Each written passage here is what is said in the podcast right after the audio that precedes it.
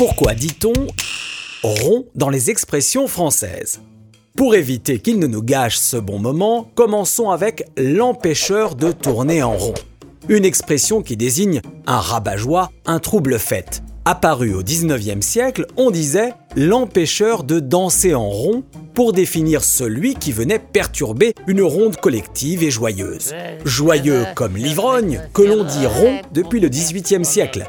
Il a hérité de ce nom car avant être rond désignait toute personne qui, après un bon repas, voyait son ventre s'arrondir. On a ensuite ajouté des formes pour imager la chose. Rond comme une queue de pelle, rond comme une barrique remplie d'alcool, ou plus original, rond comme une boule carrée. Avec l'expression suivante, vous pourriez rester en deux ronds de flanc.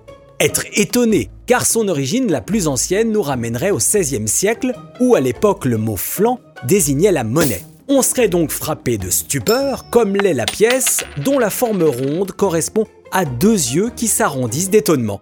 Une autre théorie plus récente et rocambolesque serait liée à la pâtisserie, où on serait mou comme un flanc à force d'étonnement.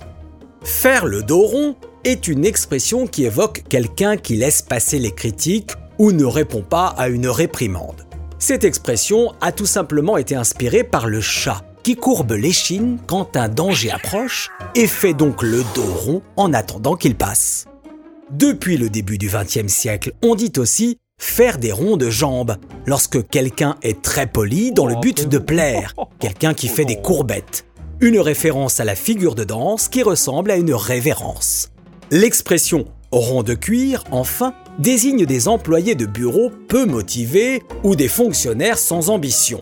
Elle trouve son origine chez Courteline, qui en 1893 publiait Messieurs les ronds de cuir, où il décrivait justement la médiocrité de ces employés de bureau qui passaient leur journée sur leur chaise à suivre ou dicter des règlements stupides. Sur ce, et pour être carré, je vous dis à bientôt.